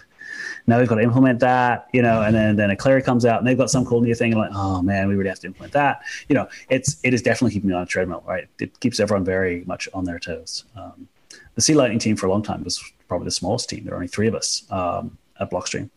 Uh, but we're now up to five. We've brought on a couple of new people, but you know, and we were, we're, we're taking on a couple more as well uh, on my team. But you know, uh, a lot of the stuff is you know it's an open source project, so we get a lot of external contributions and people just you know they're hacking on stuff. They've they've got their C Lightning node and they want to make something better, and so they they contribute and add things. A lot of plugins and stuff written by third parties. So there's a lot of you know there's a whole ecosystem out there that we get to ride on as well. Uh, but but for me and for us, the spec process is at the end of the day more important than the code that we write. It's, it's easy to, it's easy to rewrite code, but the spec is really hard to fix. Uh, it can be done, but you know, if we screw that up, then all the implementations need to change, right? Um, bugs in the spec have a much deeper effect than a bug in one implementation that we can just patch and move on. So, um, so we are the most spec driven of things because that's the kind of Blockstream priority. For Blockstream point of view, um, our original justification for working on the Light Network was that it has to exist. That's, we wanted yeah, to that's what I wanted to ask. So why why does Blockstream do it? Is it because they secretly profit from it? I wish. Um, yeah. So I, I, I always I felt a lot nervous for a long time about asking for resources for for to work on Lightning, right? Because um, you know there are vague things. I mean, you can use Lightning to atomic swap into Liquid or something, Handwave. You know, there could all these possibilities, but uh, there wasn't an obvious path to monetization. Right? So why are they paying my bills? Um, and a lot of it was this idea that it does we do need this to exist, right? This this this makes Bitcoin better. Um, And the original uh, Liquid paper had this idea of like atomic swaps, and it's like, well, Lightning's an atomic swap. We could just if there's a Lightning network, it would be easy to atomic swap in and out if we wanted to. So that that's kind of like, okay. So there's there's a defensible reason, right? or if this thing's existing and flourishing, it would be cool because we could connect the two together. So there's kind of like a believable reason to ask for money. Um, you know, more recently we've kind of moved more into okay, we should we should look at what products can we build, and um, that's what the Greenlight project, uh, which Christian um, spearheaded and came up with. Uh, this idea that we could run the infrastructure for you, but you would hold the keys. Um, and that for us is really important. It's one of the blockstream things. Like we don't want custody of your funds. Um, it's bad for you, and it's bad for us. Like it's all bad. Don't don't do that, right? So we finally figured out how to do this in a way that you know would allow you to hold things, but we would host do some of the hosting for you, and, and we could put nodes in the front end that we could do some do some management and everything else, which would be kind of cool. Um, and a nice halfway house. So, so this is one of the cool things about Lightning. Okay, just to geek out a bit. Um, you, you remember when everyone was trying to convince people to accept Bitcoin, and what they did is they went to like BitPay or something, and they plugged in Bitcoin, and they never had to touch any Bitcoin, right? Um, Lightning's not quite like that because if you run a Lightning node, you need to have some Bitcoin, right? You, you need some liquidity, right? And and business people understand this because they're used to cash registers that need to have a float, right? Mm-hmm. You've got to have a certain amount of cash in the cash register at the beginning of the day so you can give people change. It is very analogous to running a Lightning node. So you can't run a Lightning node and not touch Bitcoin. And so even if you don't care about Bitcoin, if you need to, if you want to get on the Lightning network to, to do your Bitcoin thing, you're going to have some of it anyway. Even if you immediately push most of it off to an exchange and convert it to, you know, whatever you want, um, you're still holding some amount of Bitcoin, right? So, well, well, someone does it for you. I mean, you can have someone else do it for you. Yeah, and I mean that to some extent was always true, but I think there's a nice halfway house here Yeah. where you know you can run your own infrastructure, and you will actually have you know you have a, a re- you have a reason that you have to hold some Bitcoin, and you're a lot further in the door than you were with just some like sign up to BitPay kind of thing, right? And that to me is kind of interesting because I think that allows places to accept Bitcoin and they'll naturally be holding a little bit of Bitcoin and then maybe they become interested. Maybe they're like, well, you know, hey, this person wants to be paid in Bitcoin. Well, let's rather than just turning it all into cash, let's keep some amount around so we can make more payments. And, you know, it, it does feed more directly into kind of this circular Bitcoin economy idea. Um, and, it grows the network. Anything that grows the Lightning Network at this point is good, right? So, uh, so I really love this idea that, that people will jump on and do things. So it's like, okay, people want the convenience of hosting, but how can we do this in a way that they can uh, that we can provide the hosting for them and take some of the pain out, um, but not have custody, right? Have them have the keys and have them the ability as they grow, and hopefully we have a pricing model which makes it increasingly uncomfortable for them to stay on our platform, and they can go off and host their own things. They just take their keys, and, and nobody really notices their IP address changes uh, but they keep all their channels or whatever else. Um, that's you know, that that's that's our vision for for how uh, to help the Light Network and make it grow. And we might even make some money. Um, I'm not a business person, and I can never tell what's going to make money. But you know, it's it's certainly believable, right? So, uh, so I think that was a bit of a sigh of relief when uh, when Christian came out. I was like, wow, that actually that sounds like a not insane business plan. And uh, not insane is all you require for VC funded companies, right? So That's true. so yeah. All right. That's great to hear. Yeah, I like that proposal. Yeah, I mean, I, I find that uh, all these these halfway models, there there are quite a lot of them on the Lightning Network. Like if you look if you look at what what uh, ACINQ does with Phoenix, it's very similar. It's like uh, you hold you you have a technically you have a Lightning node running, but it doesn't do anything. it's like ACINQ does all that for you, and they take a cut, and that's great. I mean, it's a great great model. I mean, there's all, lots of models that shift these these boundaries a little bit, and it's it's probably great if they all exist. Yeah, to be very to be fair though, ACINQ have been really pushing this idea because they have so so they are uncomfortable with the amount of information that they learn. Um, so Yeah. because you're you're an end node, right, and you, you you push through them, and the way it works is you say to them, "Oh, please route this to Joe over here." Um, like, like, how do, how do I get to Joe? Uh, why? Oh, I'm just asking. No, really. By the way, here's a payment. You have no idea where it's going, right? Uh, they're- not comfortable with this model, right? So they've been pioneering a lot of uh, the, the blinded path work. Was it was ACINQ, um, the, the trampoline routing, all of this idea that that they can get away from this model where they have to be the the supplier of routes. Um, because they found the problem of you know the problem is that, the people open their app uh, to make a payment and you don't have time to sync the entire network before you know they, they want to make a payment now right? They don't want to make it in a few minutes. So because it's not always on um, you have this this tension here between usability uh, and this idea that every node should have enough for the network. It doesn't have to ask anyone for directions. So um, so they've worked really hard uh, on the spec process and, and on their implementation to, to to make this work. So you know uh, they are very much pushing as much um, as much sovereignty down to the individual as, as they can, which I think is fantastic. And yeah, look, their business model of like charging you an amount, like if you make a, I have a, uh, one of my wallets is Phoenix wallet. It's great for interop testing. And, um, you know, uh, I really like it. Like I made an on-chain payment to someone because I love that. Tonga, I think, didn't have lightning. And so I, okay, I have to an on-chain payment. And they, they tell you, we're going to charge you this many sats. And I'm sure. Fine. That's a perfectly viable business model. And it's still really cheap, right? So great. It's, it's amazing that that all this um, all this innovation is possible in this space, and that everybody can just just try their own models and see what what sticks. I, I really like that. Yeah, and it's still we're still early and we still don't know what we're doing. So, you know, that's, that's Sure. just keep hitting the keys until something happens, right? Um, that's great. All right. So so what are you excited about in, in the Lightning development? What and what are you doing uh, at the moment?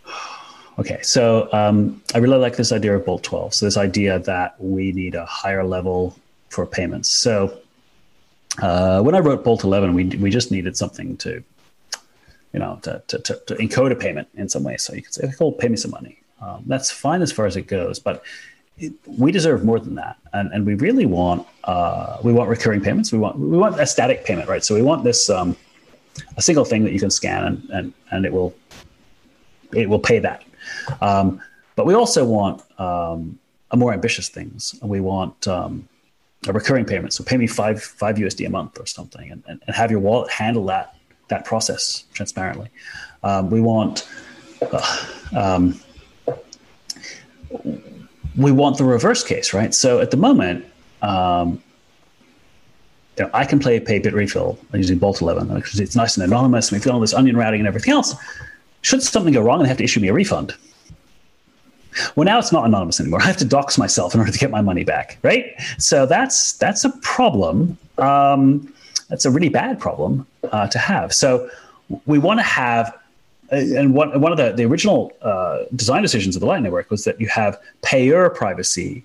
The person paying has is private, but the vendor or the person receiving the money isn't private.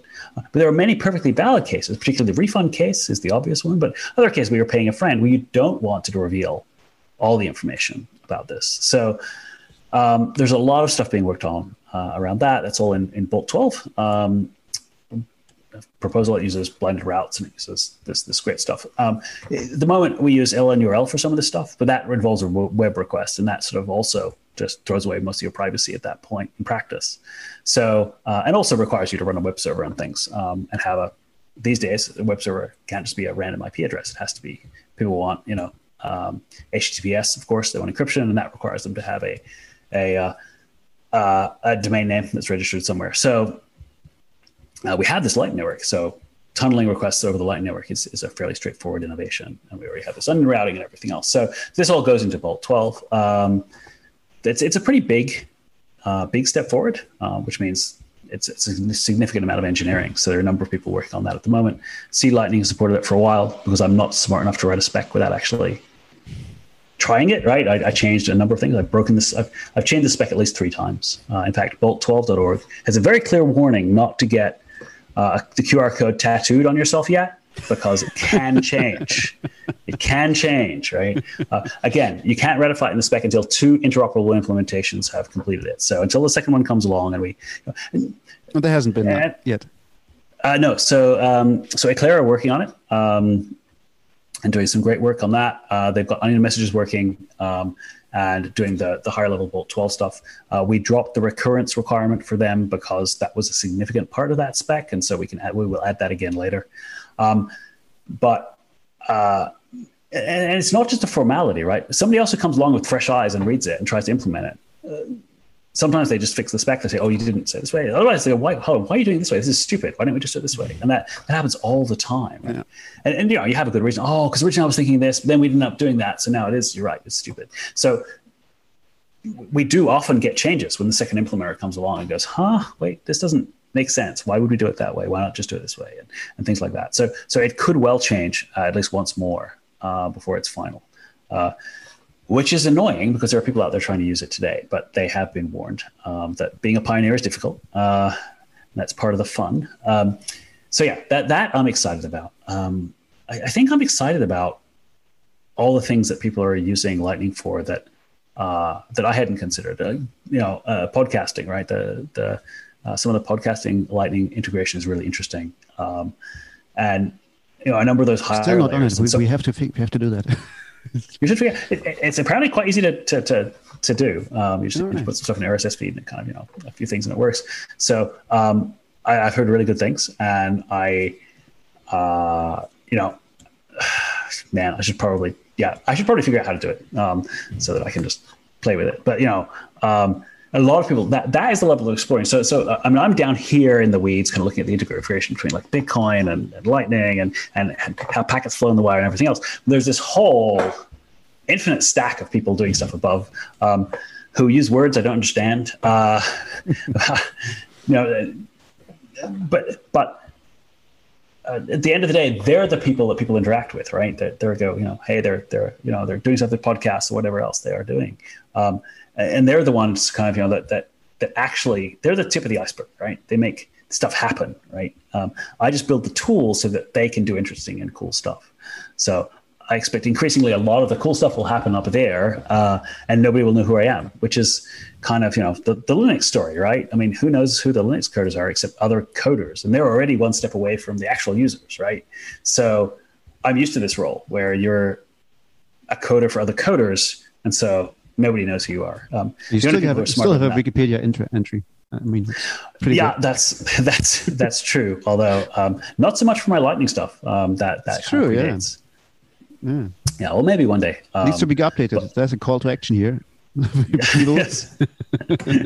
um, yes. So you know it. Um, but this this is a pretty comfortable role for me, right? I've always produced stuff that other people have taken and, and done great things with, and um, that's pretty cool, right? Because the thing is, those people who do great things, they know who you are, and they'll like you know maybe lend you the Ferrari on weekends or, you know, at least buy you a beer when they see you at a conference, right? Um, so yeah, that's that's that permissionless innovation, the fact that people take stuff and they, they, they go and do things with it um, without having to ask. Because sometimes, they, a lot of the time, they, they don't even know if it'll work, right? They're like, I had this idea. I don't know if it's dumb or brilliant, right? All of us have those ideas. Mine, mine are mainly dumb, but other people, you know, they, if they had to ask permission, they wouldn't ask. They'd be almost too embarrassed, right?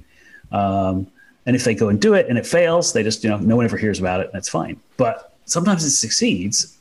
And then, you know, uh, I get to take some credit, right? Oh yeah, well, I, I, you know, I built the stuff that he built that, you know, that, uh, you know, that, that great thing on top of that you use. Yeah, that's all me. It's all me. Yeah. So ah, that's a good position So, that's my, pl- that's my plan. Yes. yeah, I like your frame. So do, do you see any challenges for the lightning network? Do you see anything that that could go wrong still? Oh wow. Yeah um what could go wrong? What could go wrong? Okay uh so it's still too easy to denial of service the lightning network and that has been a topic of discussion for over six years. Um you know it, it's never a priority until suddenly one day it will be um but um, robustness and privacy are the two things that I think I worry about. Um, robustness from the point of view of you know um, just the difficulty of a single actor to take down significant parts of the network um, is, is important and something we need to work on more. Uh, it becomes more difficult as the network gets larger, but it's still a concern. The other uh, thing though is privacy, and privacy is kind of invisible uh, until it's not. Uh, so for me and, and for the other Lightning developers, privacy was a key issue. That's that's why even though you know in, in, the first version we probably could have gotten away with much less privacy features than we have, but um, we all felt that it was important, and we also knew that if we didn't put it in the first version, there'd always be excuses not to. You know, there are other things more important than everything else because privacy isn't, you know, uh, until it suddenly is right. It's not. Uh, it's not a killer distinguishing feature. So um, more privacy is something that's being continually worked on, and I think that's important that that work continue. And you know, excuse me, I expect to see more adversarial research from people trying to break Lightning privacy and attacking it. Um, and there's definitely things that we could do much better. Um, and some users will be more privacy aware than others, um, and will, as long as fees are low, we can move the needle significantly with the defaults. So if, if you're paying the difference between like paying 0.1 percent, 0.15 percent fees, nobody cares. Nobody cares. So you push the defaults to 0.15 percent, and you get a little bit. If, if that gives you significantly more privacy, that's what you do. Um, and the users who really, really, really, really want to save that, you know, five tenths of a percent or something. Um, are prepared to go in and tweak the settings so they have less privacy for that because they're always going to make direct payments and they're never going to, you know, choose a, a slightly more obscure route um, that's great. But as long as the majority do, we all benefit, right? So I'm hoping to keep the, the trade off down that end where nobody cares, right? We give you enough privacy that that um, that uh, at, at, at, a cheap enough price that um, nobody even thinks to go in and try to save a few microsats, right? Yeah, from from Bitcoin, it seems much, much, much more difficult to re-implement privacy now after it's in that state so yep. that's one of the big hopes for for second layer and Lightning. Yeah, absolutely, and and just from a fundamental point of view, because you're not a broadcast network, you're not telling everyone about everything. You're, you're already you're already kind of ahead. Um, there are other things you need to do, of course, but that by itself means there isn't a permanent record of everything that's gone on. Um, so, in some ways, yeah, we're always going to have a little bit of an advantage. Yeah, but it's also a, a much com- much more complex system. Where, so there's a lot of things where you can incidentally lose some privacy, and it's it's hard. I mean, it's uh, people. It's it's it's easy to overlook. Like, I mean, yeah. there's there's so many so many uh, places where you can where you can attack privacy in the Lightning Network, mm-hmm. and and we are just only starting to find out about these and how how much the impact is of these and, and how much they are used.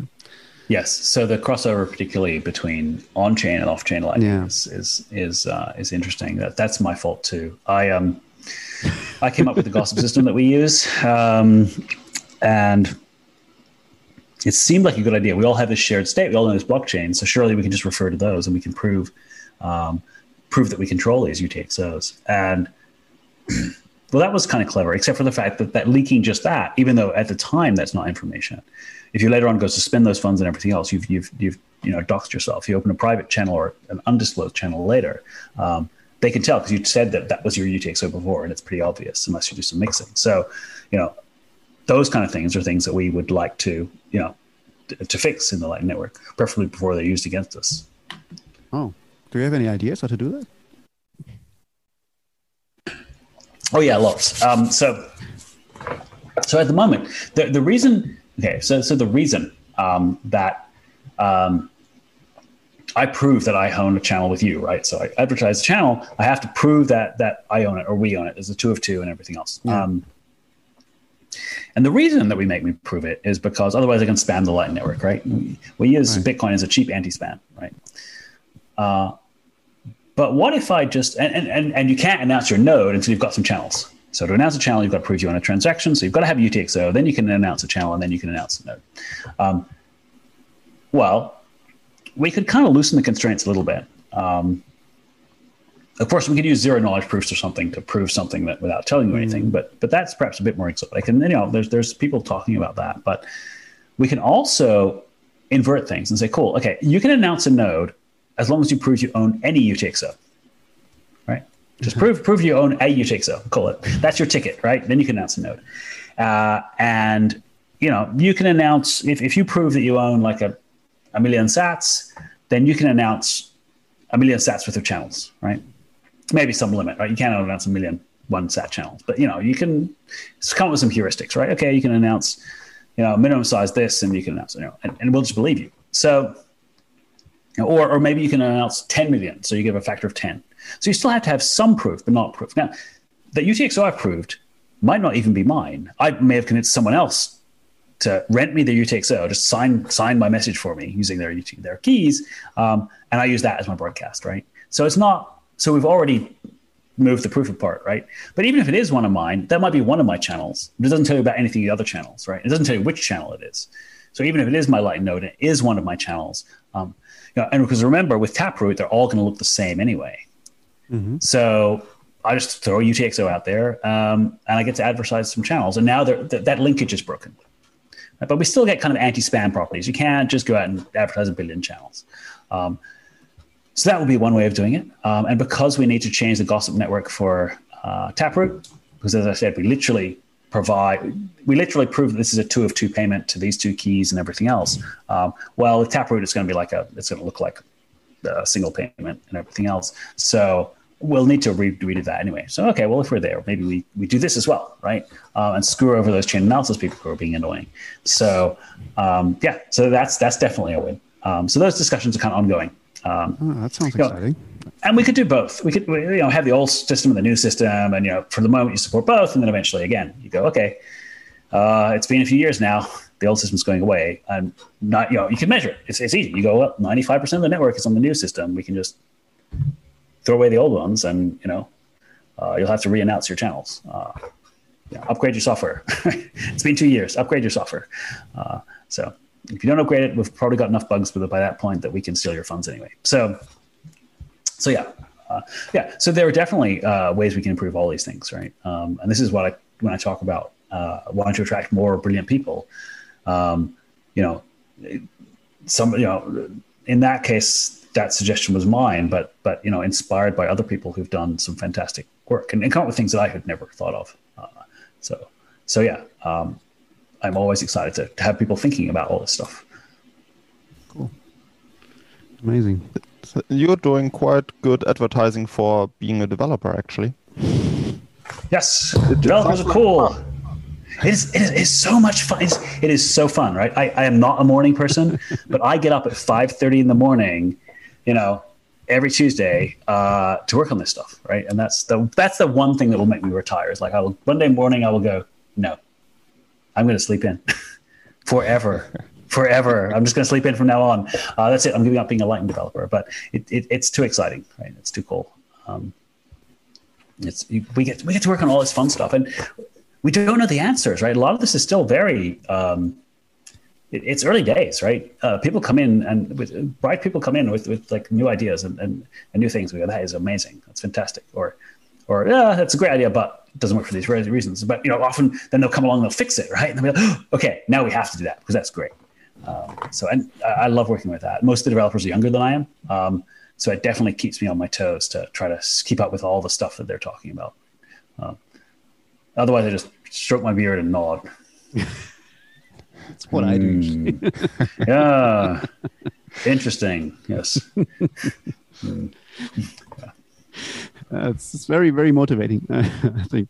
Yeah, you you heard it here. You you have to become a, a Lightning developer or a Bitcoin developer. yeah. yeah, if you feel the call, the calling in you. Yes. Um, yeah, that, that's that's one more one more thing that I can't. I have to know actually, to know. because uh, what one thing I, I, really admire about you is that you you have been really uh, critical of your employer as well. I mean, you have been. Um, uh, for example, I've, I've once I've, I've, pointed out um, that that uh, on the Blockstream mining node that uh, the whole renewable story is, is kind of uh, I don't know it's a hoax. Uh, it's they they claim one thing and it's it's something completely different. And I, I noticed that you liked that tweet went publicly. and, and, just lately, I've I've seen uh, I've seen you uh, wear some interesting tether T-shirts, like they say, "Don't verify, trust." Right. and that's great. I mean, I, I love that. So, so that but there there are some questions that arise in me whenever I hear that. It's like, it's like first, wow, how, how how how do they let you do that? Uh, aren't you afraid to lose your job?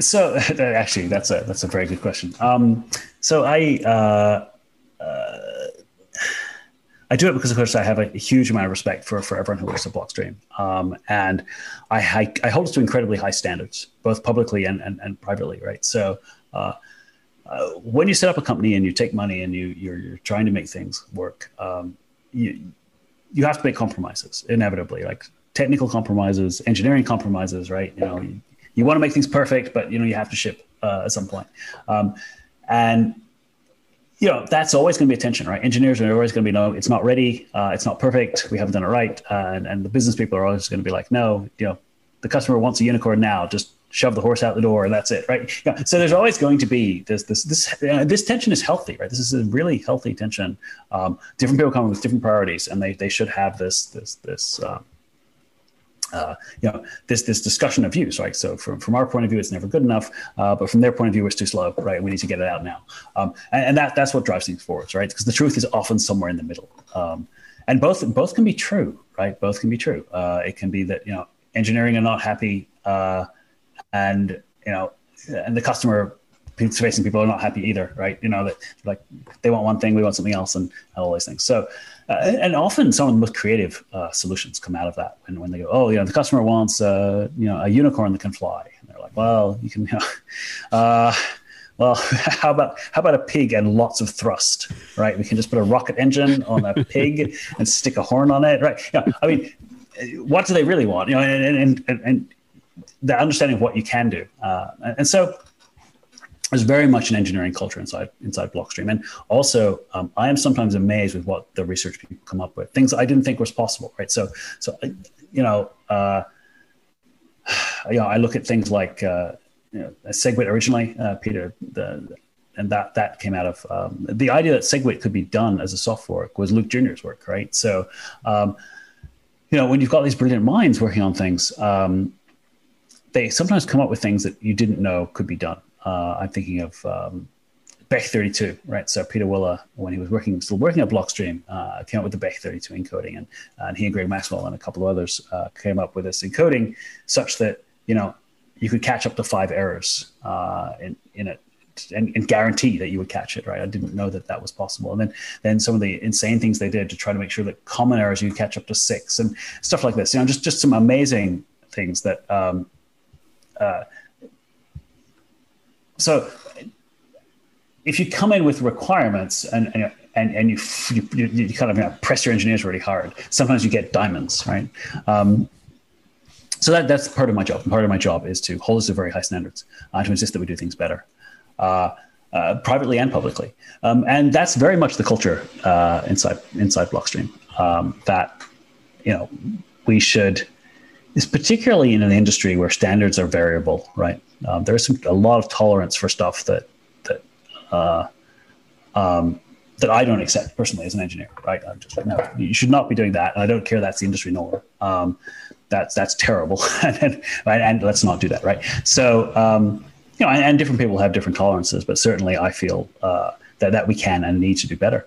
So uh, so that that often comes out. Um, the tether thing uh, is is interesting. I mean, uh, Adam's got on the record defending tether a lot. I think tether is high risk. Um, and I think it's hard to quantify risk, which worries me. Um, you know, uh, Adam makes a very valid point to, to that Tether has more transparency than the vast majority of exchanges. In fact, all exchanges. Now, that's to me, that's horrifying and says terrible things about exchanges, right? But it's also true, right? To be fair, so you know, um, you, you, can you can kind of slice this different ways. Um, I, th- I, think that that says something about what how how the whole industry needs to do better. Um, but you know, if you had to choose between keeping your funds in Binance, keeping your funds in Tether, I, geez, I'd pick Tether, right? Uh, you know, so you know, but but you know, we're talking about uh, both things are that are definitely uncomfortable risk profiles for me. So yeah, uh, so this this is an ongoing conversation that that has happened. So you know, I, I think it is important for us to um, to, to have honest and frank discussions about things. You know, we look at Bitcoin as sort of the um, the Bitcoin isn't perfect, but it is definitely uh, a level to which we should aim, right? And so, you know, we look at something like Liquid and we go, okay, uh, are we comfortable with the security of Liquid? No. No, I'm not. I'm not comfortable with the security of Bitcoin right? So, you know, it is important that you have high standards and you're continually thinking, how do we make it more secure, right? So, so the whole uh, the whole confidential assets, which you know confidential transactions, now it's confidential assets. The fact that, that that you can't tell what's going on in the network has two purposes. One is to obscure things on the network so that you know front running and stuff like that, but it's also to protect you from the miners. In this case, who are the Federation, right? They can't censor things they can't see. Oh yeah, right. Hmm. So that's designed in there to prevent the problem that we've got this federation of miners who can control and can censor things, right? So how do you prevent that? Well, you put in all this complicated zero knowledge mathematics in order to get, to, you know, so this is the kind of thing that blockchain engineers think about, right? And so, so you know, oh, uh, what do we worry about? Uh, the the the federation don't don't have to, don't necessarily trust each other, right? And we don't actually want them to become too cozy either, right? You kind of want them all distributed and everything else. So that's why they all communicate over Tor. You know, a lot of really hard thought went into this these, these problems of how do we minimize trust across the system and how do we increase verifiability so that you can verify as much as you can and trust as little as possible. Um, and we're always looking for ways. Can, can we reduce it further? Right? Engineering is always like, have we just introduced a trust point? Can, can we can we reduce that somehow? Can we increase the verifiability? And that's that's just the blockchain way of looking at anything. Um, and uh, sometimes the answer is we don't know how to do it better. Um, it's never a comfortable answer, but sometimes we don't know how to do it better. Sometimes the answer is, frankly, yes, we could, but no one cares, right? At the end of the day, you have to sell it, right? And if, um, and this this brings us back to the tether problem, right? Tether is damn useful, right? And they've done enough to gain trust that, you know, I wish I wish the industry had higher standards, right? I really wish we did. I wish all the exchanges published regular proof of reserves, uh, ideally at semi-randomized intervals. You know, uh, when a block hits a certain like hash prefix or something. They all had to publish proof of reserves, and you know, we do all this amazing stuff. Um, that would be awesome. I would love that. We, are so far from that. Uh, we live in this very imperfect world, um, so that makes me grumpy uh, sometimes. Uh, you know, so yeah. So, so as a as a blockchain engineer, I have a, a, duty to point this out. Okay, no, we can do better. We need to do better. Everyone should do better. Um, and that's shared within the company. Although it's frustrating, right? It's always like, yeah, look, hey, Rusty, just calm down, dude, right? we're doing enough already, right? We can't do everything. Um, and I think that's that's a valid criticism too. But um, you know, again, that that tension often leads to to um, a creative uh, creative um, uh, process by which you know people people conflict and they, they they they come to an increased understanding of the other person's viewpoint, but also potentially come up with some more lateral and outside solutions uh, that you can apply to these things. So it, it, it is actually a very fun place to work, as you can probably tell. Uh, but yeah, it, it, can seem very chaotic uh, from the outside. And so I think that confuses people a little bit. Um, but no, Adam and I actually had a, long chat uh, a couple of days ago. Um, uh, on, these kind of issues, and it was, uh, it was, really interesting that that's you know he, he, was he was very nuanced on his his his position on tether, and you know, and where he sees it sit in the, in the industry perspective, whereas I'm looking at purely from a from an engineering perspective. So, you know, um, yeah. So I don't think I'm fired. Um, although I don't know. Maybe when he hears this podcast, uh, I'll, get a surprise. It's kind of a Warrant Canary if they fire. That's right.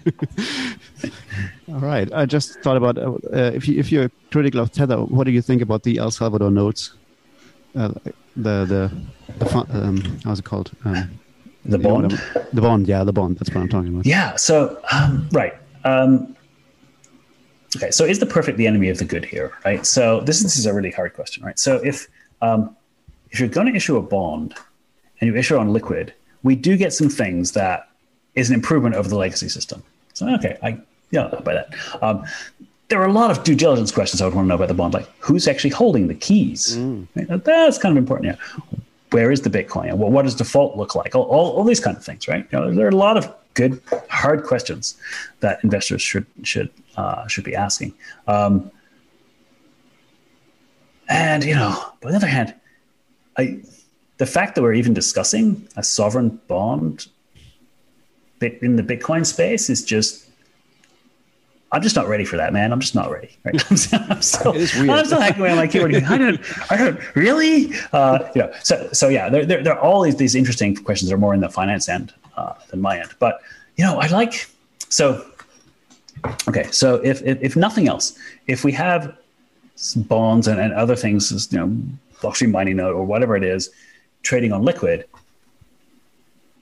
you do get some really nice properties. Um, the confidential assets thing prevents a whole pile of front running and other information leaking out, which is kind of cool. And it gives you, you know, it, it does give you some limited privacy because, you know, there are exchanges involved and everything else. But the ability to atomic swap stuff opens some whole new weird opportunities, uh, which I think is really kind of interesting. Um, I am particularly interested in the idea of so Jack Mallers really opened my eyes to this that if you even if you if you even if the lightning network only transports bitcoin you can you can swap it at the edges right now he does it mechanically with banking relationships and everything else is general but theoretically we could swap in and out of liquid and we could have nodes going hey i will i will swap this asset on liquid or whatever for for, for this rate and you send it and it either happens or it doesn't it's an atomic swap right you will either yeah, get the you have this american option problem though right it means like because you can always decide to not take it uh, if the price goes goes down or something. Yeah, yeah, and you have to you know just take into account your timing and, and other issues, right? Um, you need a tight time window to make that work. Uh, but maybe it's more possible because Liquid has one minute blocks, right? You can constrain your problem a little bit and your block numbers. You haven't got a variable length, so there are some cute things, and no one can tell it's happening, right? And that's kind of cool. It's actually terrible from a liquid marketing point of view. Like if everyone was doing it, we wouldn't be able to tell anyone. Like we, could guess. Um, so actually, in some ways, like you should never launch a product that has this much privacy because it's really bad for marketing. But, uh, but from a geek point of view, like and from a, from an excitement point of view, and from a from a um, a financial privacy point of view, it, has some interesting things in it, right? And, and some things that the existing markets really don't cater for at all. So even if you take an existing market and you move it across here, now when you also take the fact that this there's this weird Bitcoin thing, and you devil's in the details, we need to see all the details of how this is going to work. But um, it's it's kind of cool, and you know, um, I'm going to have to learn Spanish. Is the answer really? I'm just gonna I'm just going to have to learn Spanish and visit El Salvador, and you know, uh, and try Yeah, to figure can out. highly recommend. Uh, it's it's beautiful. it's a great place. Yeah, well, so you know, um, yeah, and I don't know. And then there, of course, there's the Bitcoin bond comes with like this opportunity to like get citizenship or whatever, like residence and things. You know, I don't know. Maybe that's a thing that that there's a different axis on the risk profile. I don't even know where that sits, right? Um, so, uh, but again, I'm just still sitting here going, I can't believe we're discussing a sovereign bond and the and Bitcoin in the same place, right? So uh, it's it's it's way off left field for me. All right. Manuel, do you have any any remaining questions? No, but I, I think I'll re-listen to this podcast with a glass of wine, and then I understand everything. That's the problem. eh? It's still early in the morning here. We don't have any wine, but you don't drink any wine. I, I had a beer. I had a good German Ah, beer that's before good. I uh, At least. came on, so so that's good. It's very very fitting. All right, I think we, we've already we're already probably about two hours long, so we should Wow, probably we probably gone. wrap this up. It was it was so so fascinating to hear from you and uh, so many great new inputs. Um, amazing. Um, I'm really grateful that we that you took the time and we. I hope this uh, whole recording thing works out and we can we can enlighten everybody. Thank you. You can cut out the boring bits and just you know work it down to thirty minutes, and it'll be great. I don't remember any. yeah, I had a heap of fun, and I'm glad that I kind of um, I. uh, This stuff is exciting, right? And it's exciting on so many levels. Like technically, it's exciting. There's there's people who care now. Like it's not just this tiny project of like you know, uh, you know, my mom and me and you know and three other guys I met on the internet going, yeah, this is exciting, right? This is actually exciting. Like there's, there's all this stuff happening, um, and you know it's hard to keep up you know just just with with all this the, the breadth of stuff happening and that that is uh, sort of an amazing feeling um, and i remember this this the early days of linux when suddenly like it became a thing people were interested in and talking about and doing. And like you know i, I remember uh, there was there was a big linux expo in 1999 and one of the the old timers said to me it's like all these hippies when they finally legalized marijuana right? And there's Philip Morris and everyone offering you dope and you know here, here you go try this and everything else. And they're just wandering around this huge displays going whoa this is amazing and it, it was like it was like wow the mainstream has arrived and they're here and it's weird um, and, and bitcoin's going through this transition now right um, of like it, it, it, it's becoming real and True. you know it's, it's still very early but it, it, it is not just you know um, it's not just this insane hobby project anymore. And so that's that's it, it's got this amazing dynamism, and you know it it, it, makes me get up early in the morning to uh, to to continue to talk about it and, and do stuff. So Yeah, I sometimes find that scary that it's getting so real, but it's it's great that you reminded us that it's also very very exciting. it is it is it is it is so much fun. Um, and you know, it was it was a great it was great talking with you both. Um, thank you very much for for having me on, and uh, I, I hope that um, I conveyed some of the excitement that that I have over this stuff. And yeah, um, we should do it again. We could probably go for another two hours. yeah, next time. Yeah, very happily. Let's see if there's any changes to be discussed in the future. All right. All right. And Yeah, it's nice to see that you're so excited, even though you're so long in the space, and your excitement definitely is contagious. But yeah, that was nice. Thank you. Okay, there's some, one thing that, that Manuel always needs to say at the end of every episode. Uh, that One so thing that- is important. One thing is See you important. later and verschlüsselt eure Backups. So you did, you get that? Verschlüsselt um, key, like uh, check, verify, Let's encrypt encrypt your backups. encrypt your backups. Verschlüsselt uh, key. Okay, of course. Okay, encrypt your backups. Thank you. I'll go do that now. All right. All right. Thank you.